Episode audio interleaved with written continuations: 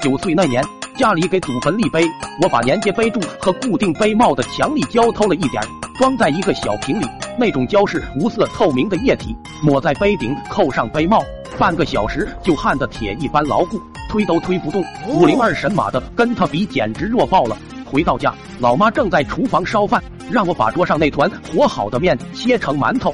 正如有钱人整天想着买买买一样，手上有点干货的小孩也总想着物尽其用。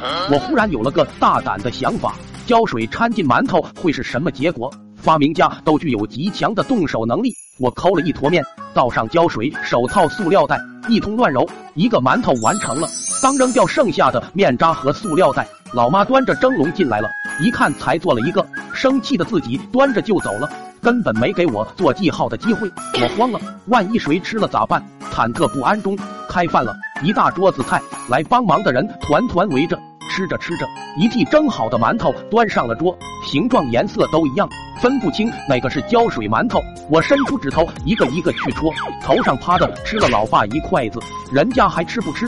吃哪个拿哪个，可连我肉都没顾上吃，一连拿了六个馒头吃下，撑得直翻白眼，也没吃到那个带胶水的，还想再拿。老爸朝我一瞪眼，那是饭后主食，吃多了别人就不够了。我不敢动了，有酒有肉的，谁还先吃馒头啊？吆五喝六中，那屉馒头冷却下来，不知过了多久，喝好了，开始吃馒头了。我紧张的盯着，都吃的吧嗒吧嗒的，还夸松软，看来浇水没用。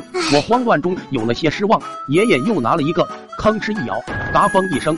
仅剩的一颗门牙打着旋滚桌子上了，他卧槽一声，难以置信的盯着崩飞的牙，又看看馒头，问：“这是石头吗？”老爸接过馒头，说了句：“没牙你就掰着吃，冷了肯定有点硬。”说完，他一口啃了下去，那鳄鱼般的咬合力，咔嚓一下从上刮到下，咯吱的一声巨响。貌似都刮出火星了，馒头纹丝不动。他疑惑的盯着馒头，不相信的张开血盆大口，又是一口。一阵石器摩擦在铁上的刺耳声音传来。老爸闭眼张口，甩头啊啊的叫了两声，痛苦的摸着差点崩飞的门牙。这馒头咋嫩硬？一桌人都惊讶的围了上来。老爸火了，从厨房拿了把菜刀，瞄准馒头一刀下去，当的一声，火花四溅，祖传的菜刀卷刃了。一屋子人都呆了。在大学当老师的四叔脸色凝重，他拿起铁馒头左右摆弄着，良久吸了口气。问题出在面粉上，美帝亡我之心不死啊！这一定是他们传过来的转基因面粉，目的就是让我们吃了肠胃石化而死。大听有理，不过马上被大伙否定了。那为啥其他的馒头不这样呢？四叔也沉默了。一场饭局就这样散了场。人走后，老爸盯着那铁馒头，久久出神，面色凝重。这不对呀，为啥刚立碑就出了这怪事？莫不是得罪了哪个祖先？不行，明天我上街找贵半仙问问。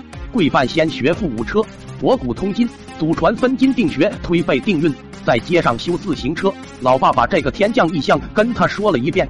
贵仙看了看铁馒头，抚着山羊胡，沉吟一会，面露喜色。大吉之兆啊！祭祖之日得玉金蛋，面为土生，土能生金，金又生水，水为财。此为否极泰来，财源滚滚之兆啊！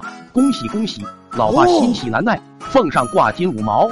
贵仙说：“如此好运，本当天机，不可泄露。他犯了天条，折了阳寿，得收二十才行。”结果发生了争执，打了起来。贵仙被打坏了，送医院花了二百。说好的财源滚滚，结果滚到医院里了，把老爸郁闷的不行。那个铁馒头一直被爷爷摆在供桌上，上香顶礼膜拜。坚信那是祖先在昭示什么，直到他去世，还不忘立下遗嘱交代，以后若是有啥异象，或是搞清楚铁馒头的来历，家祭一定勿忘告乃翁啊！这个谜团一直困惑了整个家族几十年。